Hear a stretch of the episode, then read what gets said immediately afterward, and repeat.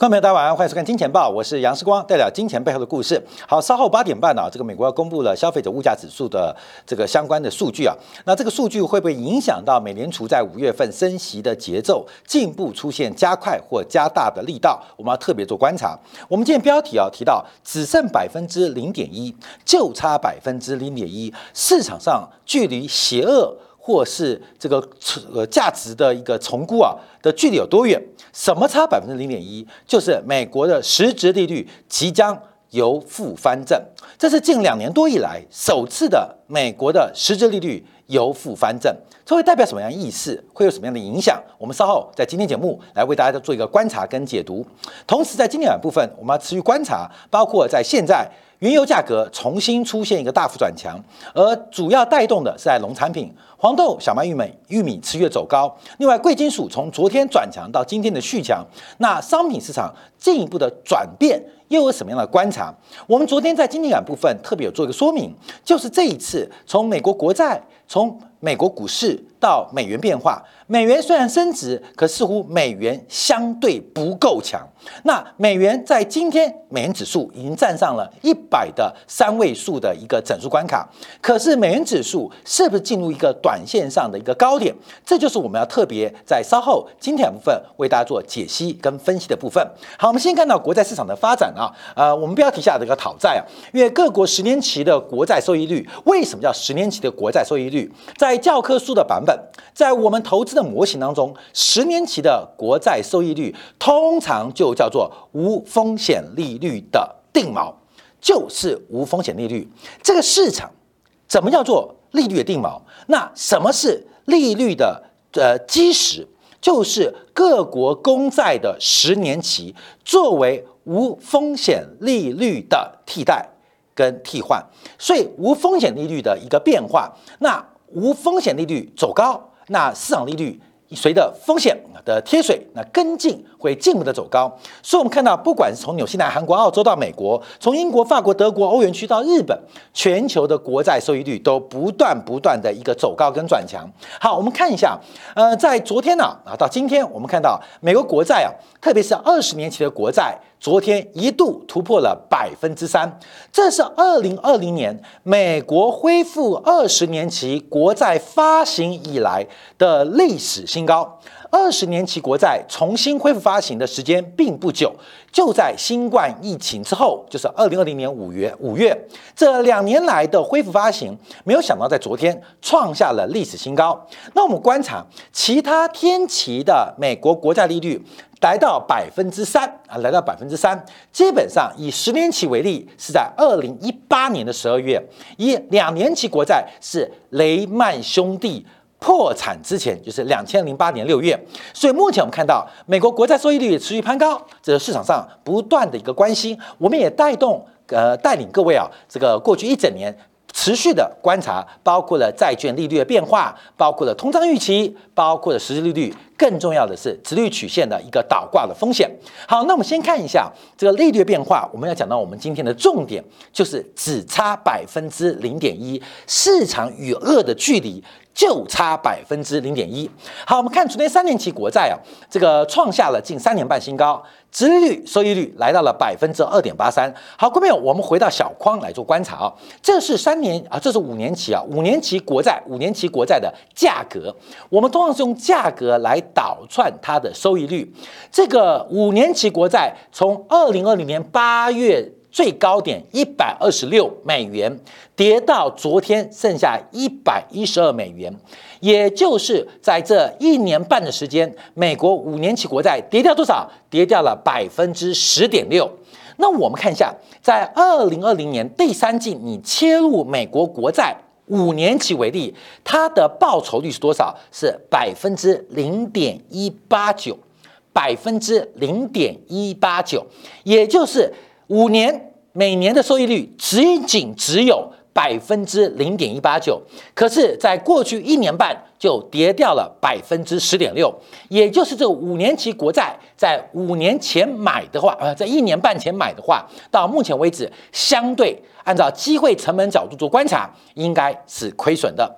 你就算持有的到期，账面上。是收益的，可事实上，相对于资金成本跟市场上的机会成本，你一定是大幅度的一个亏损。好，这是五年期国债。好，我们要注意到，这个到期日越长，对利率越敏感。好，所以五年期国债从高点以来，二零二零年八月到昨天跌了百分之十点六。我们看一下。十年期国债，十年期国债的高点也在二零二零年的第二季到第三季，价格从一百四十点七跌到昨天是跌到一百一十九块，那也就是这一年半的时间，十年期国债跌掉了百分之十五点二，跌掉了百分之十五点二。好，再次跟大家提到哦，这个很重要哦，资产的期限叫 duration。啊，就是这个呃存续期，或大陆翻译叫久期，越长的对利率越敏感。所以我们看利率都是弹升，为什么五年期跌十 percent，十年期跌十五 percent？让大家看到三十年期，三十年期的国债从高点二零二零年的第二季以来跌掉了百分之二十九点四。好，我们从五年，从十年。到三十年来跟大家做分析，这是在投资学啊，在财务金融当中一个很重要的必考题。你念商学院，呃，我们考念商学院啊，你念这个财务的这个分析啊，或是财务金融或投资学必考题，这一定考的啦，就是存续期间跟利率之间的关系。那有时候客气一点啊，这个学校比较差的话，就出是非题。好一点的出选择题，难一点的就叫你出问答题跟计算题。怎么问呢？怎么问？存续期间长的跟利率是什么样的关系？存续利率长的跟利率是什么关系？就是是非题哦。那另外就是存续利率走高，对于三年期。五年期、十年期、三十年期，何者影响较大？哈，这是第二种，是选择题。第三个比较好的商学院就要考考考申论题，或考你这个问答题，叫你做计算，把公式给我推导出来。那这个是必考题哦。你念过商学院、念过投资学，或者念念念过这个 finance 的，基本上这是必考题，关键是绝对必考题。老师必考这一题啊，就是利率跟存续期间的关系。duration 啊，大陆叫做久期。我常常跟大家提到，对于银行也好，对于企业也好，在投资的过程当中，在资金负债成本的选择当中，我觉得啊，这很特别，叫久期嘛。啊，我自己加的叫持久期。为什么啊？讲个很粗的话，太久不舒服，不久不幸福。所以在商业的每一个资金管理的过程当中，一个财务科或 CFO，他们要如何去调配这个资产跟负债的存续期间的安排，这是一个非常重要的职责跟非常重要的专业。那多专业呢？啊，多重要呢？我就举个例子，就不好听的，但让你懂嘛，没有办法哈，就是持久期嘛，叫 duration 久期啦，啊，持久期太持久不舒服。不够持久，不幸福啊！光明，你懂我意思吗？好，就基本。所以对于 CFO 来讲，不能太久，它的 duration 投资啊，固定资产的收益或回报周期不能太长，因为太久不舒服，股东会不舒服啊，股东不舒服。那你的负债成本，假如太短，你只举三个月的票或六个月的票，哇，你的负债很短。哦，看到没有？那叫不幸福。为什么？每天都在忐忑当中，因为你的这个呃负债的这个呃债债债融资啊，这个压力风险会很大。所以这个 duration，台湾叫存续期，大陆翻译叫久期，所以我们叫持久期。关键你要掌握这个重点啊，这个存续期间是我们在观察市场上的一个价格当中一个非常敏感的指标。而这个存续期间跟什么高度敏感？跟利率高度敏感，所以我再强调，资产到期越长的，对于利率越敏感。好，我讲半天，为什么苦口婆心那么用力讲那么久？各位朋友，请问你手上的资产什么东西会抱最久？请问你手上什么样的资产你会抱三四十年？房地产，房地产，好看，房地产，什么东西你会抱最短？现金。现金会报最短，所以现金对于利率相对不敏感，房地产对于利率是非常敏感。好，除了房地产之外，还有什么？就是过几年大家讲高值利率的存股方法，这个存股的意思叫存久嘛，所以代表你的 duration 会拉得非常非常的长。我们举这几个例子就是个教学，从五年期啊，看到没有？同样的时间，同样的环境，都是美国国债，差别一个是五年到期，一个是十年到期，一个三十年到期。五年到期跌十 percent，十年到期跌十五 percent，三十年到期跌了快三十 percent，所以让大家了解到利率大幅走高对我们的这个 portfolio 资产的组合要怎么去应对，你会看到什么样的风险即将发生，要特别特别谨慎。那我们的金钱报很多观众朋友想购房、自房或卖房的，你要记住，买房要忍耐，卖房要趁早，因为。我刚已经讲完了哈，五年、十年、三十年，什么东西对利率最敏感？就是固定资产或是资产回报周期越长的，对利率非常敏感。好，这方面要特别来做观察跟留意。好，那我们再往下观察啊，因为这次十年期国债的屠杀非常的严重。我们昨天节目啊，应该有提到，因为我们每天做一个金钱报，也做个金铁感，有时候混在一起，所以我不知道哪边讲过，我不提到吗？啊，我们直接画个三角形，大三角形。大部分的退休基金啊，他们都一定分这个科目，因为在巴塞尔呃税的协议之下啊，关美第一个交易为目的，一个被公出售，一个叫持有到到期，一定是这种组合。那每一家银行、每一个保险公司或每一家大型的这个财务部门，他们有不同组合，有可能，有可能。把交易为目的比重拉很高，把被公出售拉得很小，剩下叫做持有到到期，也有可能，各位也有可能是交易为目的很小，被公出售很多，持有到到期很少啊，不同的组合。可面对债券的疯狂屠杀，不管是以交易为目的，还是以被公出售为科目认列呃这个账务的会计科目认账的，还是以这个持有到到期的，都面对。债券市场屠杀所形成的压力，所以最近债券市场是一个多杀多的格局啊。我们看这一次啊，这个美国国债乃至于全球国债跌幅有多大，你知道吗？这一次的一个跌幅远远超过二零零八年的金融海啸，直追网络泡沫，直追网络泡沫。那关淼理解到哦，是先是美国国债屠杀引爆了网络泡沫，而不是网络泡沫。引爆了国债屠杀啊！这个顺序优先，你要知道说为什么国债屠杀、国债重挫，我们那么担心？因为上一次的经验可以做对比的观察，就是美国国债垮了，顺带的把网络泡沫给戳破掉。好，记住哦。所以这一次美国国债垮了，会戳破什么样的泡沫？现在还不太确定。虽然已经有现象，包括科技股的大跌，特别是成长股以半导体板块的大跌，已经出现这个现象。可是你要知道啊，它基本上一定会等到泡沫破灭之后，这个国债的跌势才会接近尾声。最重要原因。就在于官方的政策可能会逐渐的从鹰派转鸽派啊，跟大家来做个分析跟预告。好，那我们再往下观察啊，因为啊，按照全球的一个债券指标，这边是用蓬勃的美国债券综合指数来衡量美国债券市场的一个替代指标啊，就是看全美国的这个债市啊啊，除了国债之外，还有包括了各式样的债券。其实从去年八月六号的高点一百一十九点七三啊，可以用点来讲啊，这一百一十九点啊，跌到跌到。今天是一百零四点，这个半年左右的时间跌掉了百分之十三，所以我们看到这才之前提到，这是本世纪以来国债市场最严重的抛售。观众记好这个图哦，这个是美国国债。蓬勃的债券综合指数指数化编列，从八月六号的高点一九跌到了今天一百零四，波段跌幅跌到百分之十三。那另外从波动率跟观察，它是本世纪最大跌幅。好，我现在做个置换，做什么置换？我们把底下的跌幅跟美国 S M P 五百来做一个对应，跟做个对比。好，各位你看债市的价格，债券也是一个大类资产。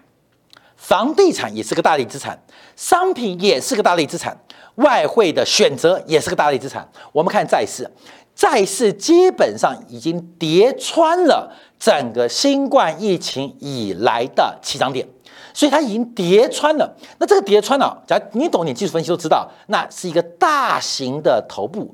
这个头部已经做确认，而且是头部很漂亮哦，这头部很漂亮，看到没有？它是一个大型的头肩顶形态，维持多久？维持超过了三年时间。这个头，这个头花了将近三年的时间才完成。所以你要知道，这个未来虽然可能跌势会暂止。暂时停止，可是要化解这个头部的压力，至少对称嘛，三年。那好，不要对称，一半好不好？一年半。所以这个债市的空头已经形成了，而且已经确认了。好，我们看一下股市，看一下股市啊。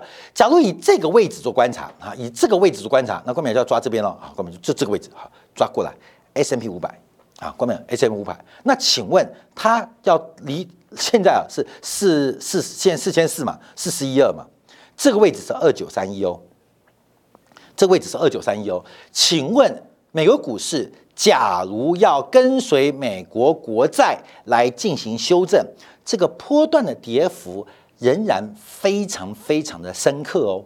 那他们之间什么关系？你说债市跌关股市屁事啊？搞不好是债跌，然后钱转进股市。我特别提到，现在很多投资人都把股票当做永久。持续经营的假设啊，这个会计很重要，就是永久经营假设了，永久经营假设。所以你认为每家企业都会长命百岁？呃，台积电啊，呃，贵州茅台啊，都会活两三百年啊，永久的。我跟你讲，只要你对企业的寿命跟产业周期预估越久，它就越像一种债券收益，只是它的报酬率是来自于红利，那当然也就是现金流啊。所以我们看到现在债市这样发展，那股市。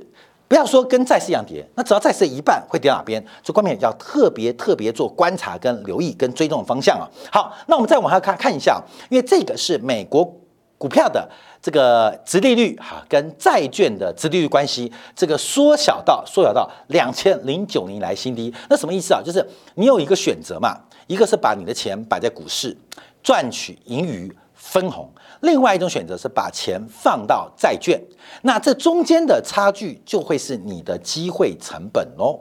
这你觉得，当然我们希望债券的收益率越低，那股市的机会成本就越低，就越适合投资股市。当这个差距越小的时候，代表你机会成本越高。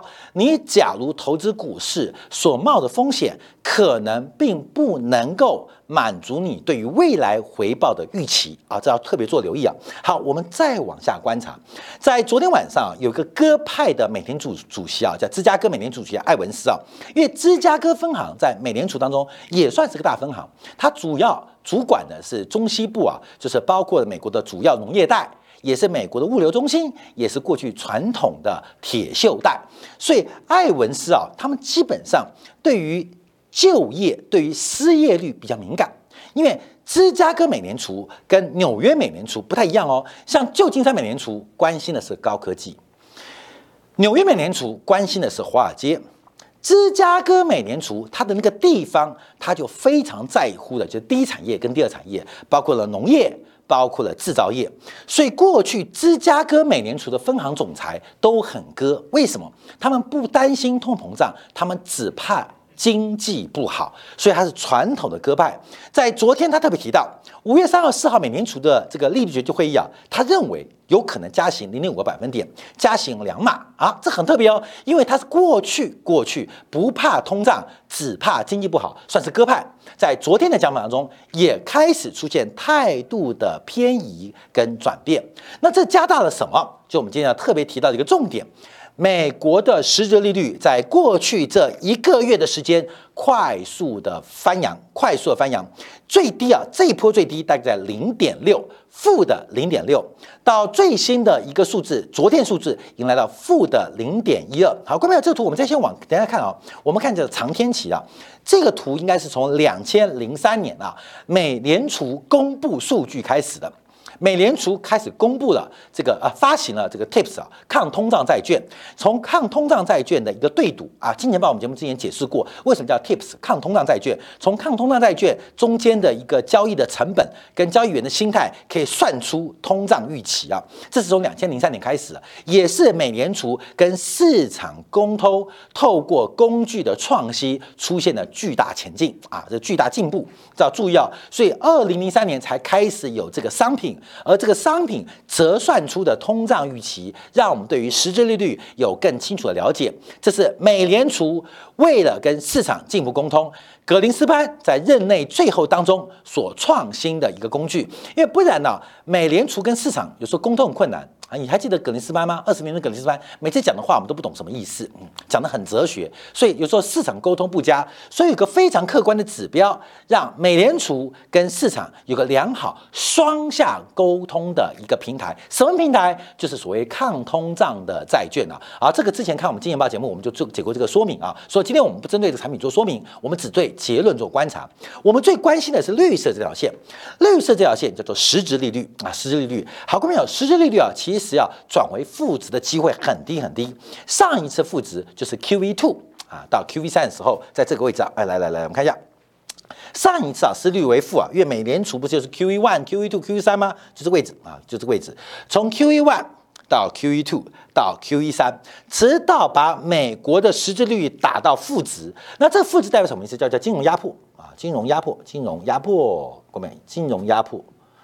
叫金融压迫，就是透过榨取存款者的利润、利息收入来补贴负债者的压力，也就是劫富济贫，叫实质利率哦。劫富济贫，透过压榨储蓄者的利息实质收入、实质的利息购买力，来补贴负债者或杠杆者的利息支出跟利息成本。啊，这是一个金融压迫的一个行为，但这个压迫不能太久，为什么？因为压久之后就变成了共产啊，你懂吗？共产，所以这个就是一个社会主义的概念啊。这个在马克思讲还在的话，他一定会写这个专文，一写写十万字啊。这个金融压迫，那这当然是必要之物，因为随着美国房地产的泡沫破灭，次贷海啸嘛，所以当时为了给杠杆、给负债者、给金融系统带来一点修身养息的机会，所以采取了一个失利率为负。那方法就是 Q E one、Q E two、Q E 三，包括 O T 啊，基本上就是这个过程。后来随着利率就回到了零以上的水准，或许不高，但对于储蓄者、存款者的压迫没有那么严重。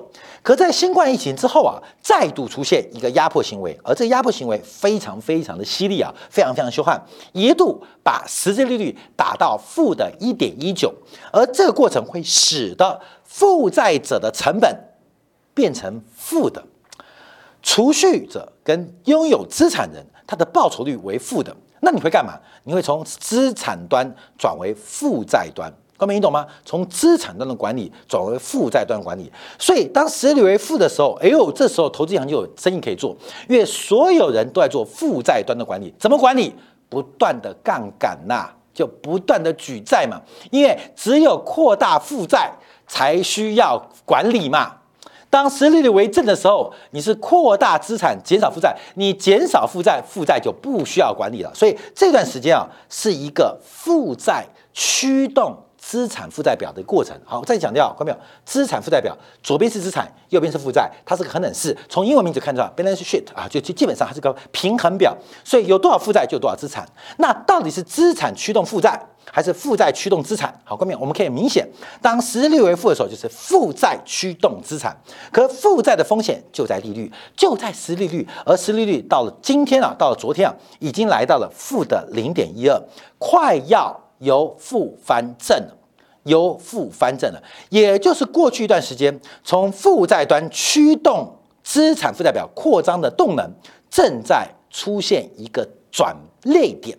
这个转变将会非常大。那假如我们从时间观察，因为这一波的失利率为负啊，其实进行的太久了啊，进行的太久了，所以它未来一旦做一个转强跟修复，看到没有？那它会非常非常的惊人哦。那我们先不要讲前段，光是这一段资产价格的修正跟平复。就要非常非常大的一个价格修正的一个压力跟变化，所以特别提醒大家要观察哦。所以这一波美债利率的大幅走高，大家特别理解到主要的，你看嘛，这是实质利率哦，主要美债是这条蓝色线。那到底是谁把它推高的？通胀预期贡献不到三分之一，主要是实质利率的贡献。非常非常的惊人哦，这要特别做观察。而实际利率它对于经济、对于资产价格影响会大于国债的利率水平。好，另外我们看倒挂时间没时间讲，好，我们看一下这是全球国债，这个英国国债啊。也创新高了啊！包括了三十年期、五十年期都创下了二零一八年十二月以来新高啊！这个我们观察，包括德国国债的殖利率也是创下近三年新高，包括了短天期国债更是创下近八年的新高。近八年的新高，我不知道投资人你的投资经历有多久啊？有没有八年？有没有八年？现在回到八年前，也就是十年来的新高变化。我们看欧洲地区的国债啊，不管是呃从原来负利率的意大利呀、丹麦啊、瑞典，现利率全面在翻正。好，下面我们看这张图啊，这是二零二一年五月十八号，这是二零二二年的二月七号，这是刚刚今天最新的图。这张图是什么东西啊？哎，跟大家报告一下好不好？我们纵轴。纵轴就是各个国家跟地区的名字啊，美国、英国、德国、意大利、马耳他、葡萄牙、西班牙、瑞典啊，这边一样啊。这个美国、英国啊、德国、意大利、马耳他一样，纵轴纵轴这一块这一块都是国家。这一块都是国家，这一块都是国家。横轴是什么？横轴是它债券的年限，从一个月、两个月、三个月到一年、两年、三年到十年到二十年到五十年时间点。那这个交叉表看到什么东西？就是这个国家国债它利率的水平，绿色代表它是正的，红色代表它是负的。啊，那我们看一下，在二零二一年五月十八号，也就是大概一年前，其实负利率的债券，不管是短期的票券，还是短期的债券，还是中期债券，其实占据大部分的版图。到最新一张变化，我们看到，其实你看到一年期以上，接下来一年期以上，几乎所有的债务都已经从负利率。翻成正利率，这个世界的资产的一个结构跟配合已经出现一个非常重大的改变，跟过去这五年将近这十年，从欧债危机、美国政府债务上限关门、二零一一二的危机之后，这十年的转折似乎走到了一个关键的一个尽头。我们再看一下，包括亚洲啊，包括纽西兰、澳洲啊，最近债券市场像。澳洲的殖利率、殖利率啊，十年期国债的报酬率创下二零一五年七月的新高啊！二零一五年七月新高，就买国债哦，报酬率多高？百分之三呢，已经突百分之三了。连韩国，韩国的国债收益率都创下了近八年新高，全球的报酬率在创新高。那国债啊，它一直在跌。我们讲嘛，最大的利空就是涨太多，最大的利多就是跌太深。国债大跌，利率弹升，它仿佛像一个资金的黑洞，一个资产的黑洞，向所有投资人在招手。什么意思？选我，选我，选我，买我，买我，买我。你买我之后，有国家作为一个保证，给你十年，每年百分之三点三的报酬。每年百分之三十三，现在买它就是百分之三十三报酬，就未来十年，这就是一个资金黑洞。那请问，像韩国股市为例，韩国有多少上市公司能够保证未来十年每年都能够配息百分之三点三呢？这就是一个置换过程哦。你是要相信政府，还是要相信三星，还是要相信现代，还是相信大宇？这就变投资人一个决策行为。这个决策动作就会影响资产的一个改改变。好，最后我们看到，昨天美国拍卖一个三年期啊，呃，规模是四百六十亿美元的国债国库券，那得标利率是二点七三八，那前次得标利率是一点七七五。哦，我们看到什么现象？也就是美国一个长期举债的政府，它的负债成本。几乎拉高了有六成之多，这个美国国债，美国要借钱成本大幅拉高。当美国国债的融资成本不断拉高，不要再高了，维持在这样的水平，美国每年要付出的利息支出就已经是六千亿美金起跳，每年就是六千亿美金起跳，也就是美国政府收到税的五块钱当中。就将近啊，将近还不到了，大概就一块钱是负利息啊，这种啊这种状惨况啊，这个美国会发生什么事情？加税啊，他说，所以现在不要看加息哦，当这个债务发行成本不断走高，市场力量不断推动之后，这会使得美国联邦政府的收入跟支支出不平衡。最大压力并不是财政补贴，并不是经济不好，而是利息会压垮美国政府目前的收入体系。那什么选择？加税。